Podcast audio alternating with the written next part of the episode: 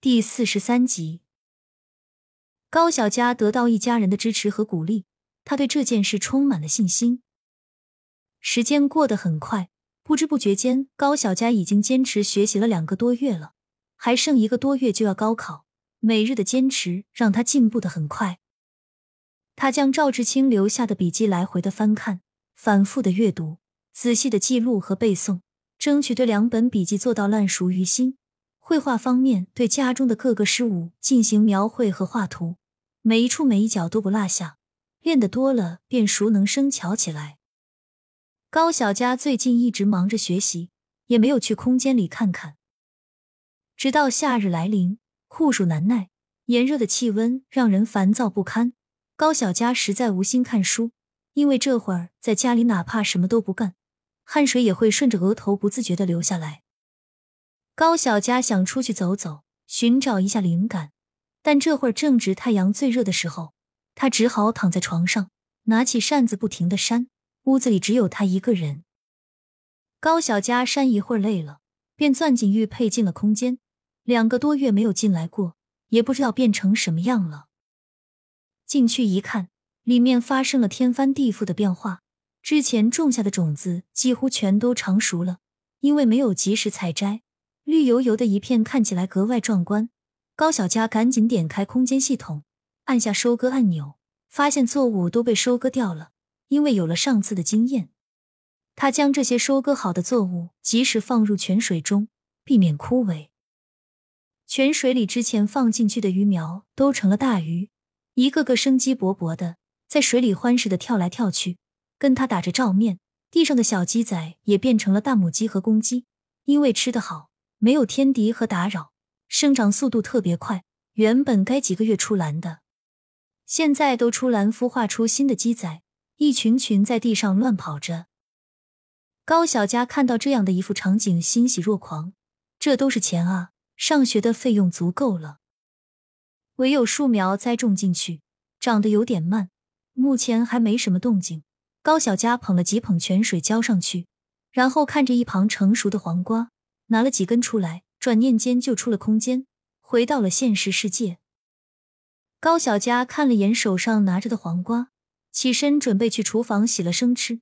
毕竟这个时候家里也有黄瓜，就算吃了也不会被怀疑。嘎嘣嘎嘣的咬上几口，爽脆的黄瓜有着一股清甜味，淡淡的黄瓜香气配合着咀嚼的爽脆，让人忍不住吃了一根，还想再吃一根。正好刘慧芬要去做晚饭，看到在厨房里吃的一脸满足的高小佳，笑呵呵的问道：“吃什么了？这么开心？”高小佳递过一根黄瓜，示意刘慧芬尝一尝。妈，你吃吃看，今天的黄瓜特别好吃，不如咱们下午做凉拌黄瓜吧。刘慧芬接过黄瓜，尝了一下，发现味道确实不错，比她之前摘的黄瓜要好吃许多，然后点头说道。确实不错啊，之前也没觉得这么好吃，而且吃完嘴里有淡淡的清甜味，很好闻。高小佳在心里暗暗的偷笑。空间出品当然不一样了，他将之前拿出来的黄瓜都准备用作晚上凉拌了吃。刘慧芬熬稀饭，高小佳就在一旁协助嬷嬷，只需要热一下就好了。因为简单，所以晚饭很快就好了。吃饭的时候，不止一个人说今天的黄瓜好吃。就连高祥龙都表扬了他，凉拌黄瓜受到大家的一致好评。高小佳提议明天去集市转转，一是可以寻找一下新的灵感，二是打算把猴头菇卖掉，顺便打开一下销路。刘慧芬既想答应，又担心高小佳耽误了学习，最终还是高祥龙敲板定下了后天去镇里集市上看看，到时候让高小杰陪着一起，两个人也好有个照应。刘慧芬这一听，才放下点心来。吃完晚饭，高小佳去找高德贵，刘慧芬坐在一旁，借着煤油灯给高小杰缝衣服。爸，我看咱们家也剩了些粮食，还有蔬菜，不如明天我们一起卖一些吧，趁着今年收成好，要不放那里吃不完，不就浪费了？妮子说的倒也有点在理，只是去集市上卖，能卖出去吗？高德贵从来没有做过生意，一时有点担心。怕啥？我和哥两个人还卖不动吗？你是不相信我们吗？高小佳故意装作要哭的样子，假意低下头。不，不是，爸爸相信你，相信你。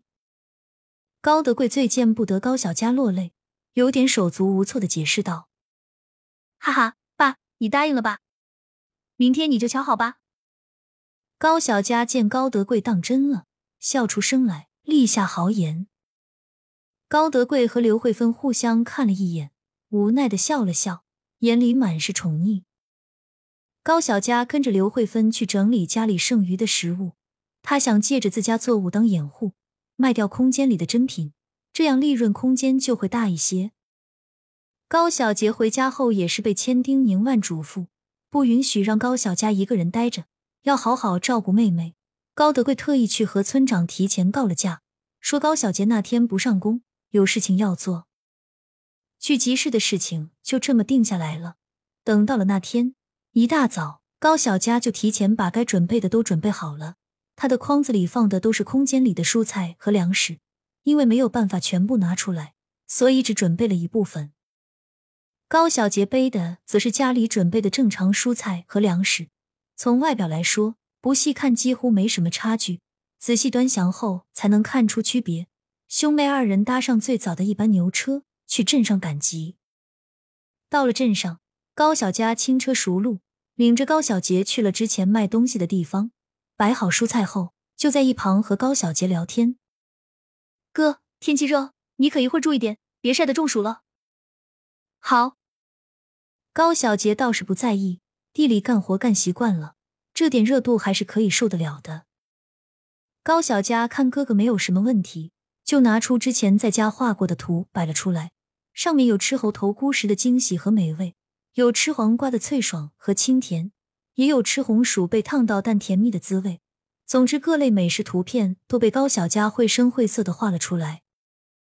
他找了个木架子立在一旁，然后将画挂在上面，过来集市逛的人一眼就可以看到。再配合上高小佳的吆喝，以及兄妹俩善良单纯的模样。吸引了不少人驻足。